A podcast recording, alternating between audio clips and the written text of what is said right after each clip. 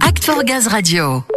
Chaque année, fin novembre, la semaine européenne de la réduction des déchets nous pousse à nous interroger sur nos besoins et notre manière de consommer afin de réduire les déchets à la source, avec toujours à l'esprit le fait que le meilleur déchet est bien évidemment celui qu'on ne produit pas. Effectivement, alors il y a du mieux puisque notre taux de tri s'améliore quand même chaque année, Ludo. Chaque Français jette en moyenne 365 kilos de déchets par an dans les poubelles et conteneurs de tri. Il faut y ajouter 225 kilos en déchetterie et selon une étude de l'ADEME, le nombre de déchets produits par habitant a été réduit d'environ 5%. Et c'est même mieux que cela puisque le recours au réemploi et la réutilisation des produits en France a augmenté lui de 30% en 5 ans. Des chiffres encourageants, même s'il y a encore des efforts à faire. Hein. Oui, tout à fait. Alors cette semaine spéciale est aussi euh, l'occasion de voir tout ce qui est fait dans ce sens au sein de GRDF. Et c'est l'invité de Samuel qui va nous expliquer tout cela.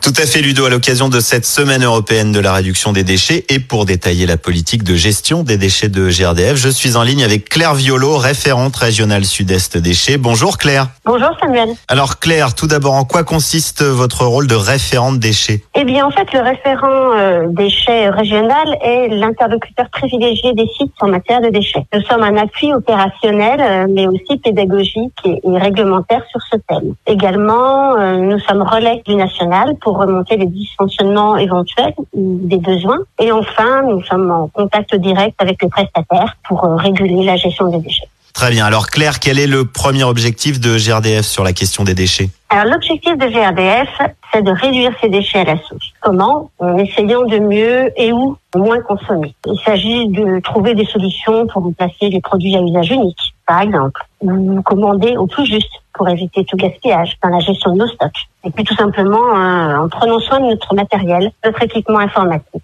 notre téléphone, afin de prolonger leur durée de vie. GRDF est conscient hein, et il réaffirme dans son projet d'entreprise saison 2 pour réussir la transition énergétique, c'est d'abord préserver les ressources. Comme vous le savez, le meilleur déchet est celui qu'on ne produit pas. Claire, vous faites partie de la région sud-est. Quels sont les déchets que l'on produit sur les sites GRDF de votre région?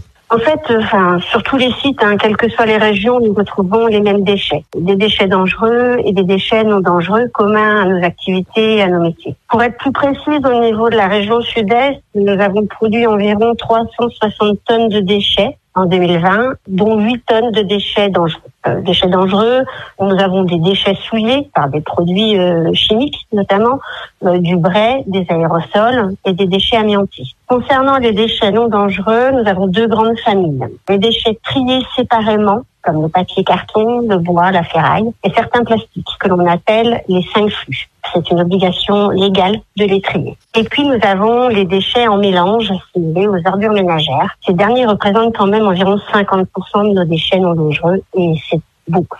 En fait, vous êtes à un autre niveau, mais comme tout à chacun, euh, obligé de passer par le tri des déchets. Aujourd'hui, en quoi elle consiste la gestion des déchets des sites GRDF eh bien, la gestion des déchets euh, chez GRDF consiste à mettre en place une organisation pour que les collaborateurs puissent trier correctement, facilement et que nous puissions ensuite assurer un bon traitement de nos déchets. Euh, par exemple, euh, il faut avoir un bon affichage à côté des contenants des différents déchets et assurer la traçabilité du cycle de vie de nos déchets avec la signature euh, des bons de suivi, par exemple. Ensuite, nous faisons le lien avec nos prestataires pour mettre en place les contenants appropriés. Pour les activités techniques, nous avons des zones de tri extérieures dédiées. Cela implique, par exemple, des abris pour les déchets dangereux, mais aussi des bennes appropriées de tri pour chaque déchet. Pour les activités tertiaires sédentaires, euh, nous installons progressivement ce qu'on appelle des bornes d'apport volontaire de tri, ce qui implique euh, la suppression de toutes les poubelles individuelles. Et cela concerne euh, principalement le tri du papier, de certains plastiques et donc les autres déchets assimilés aux ordures ménagères,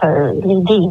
Pour aller encore plus loin et mieux trier, on réfléchit aussi pour identifier des filières de traitement adaptées à d'autres déchets spécifiques, comme les masques Covid, les canalisations en polyéthylène, les vêtements d'image de marque. D'accord. Au final, comment ils sont traités ces déchets euh, Eh bien, pour vous donner déjà un ordre de grandeur, en 2020, 79% des déchets correctement triés, j'insiste, ont été valorisés. Ils ont été soit recyclés, réemployés, soit transformés en énergie.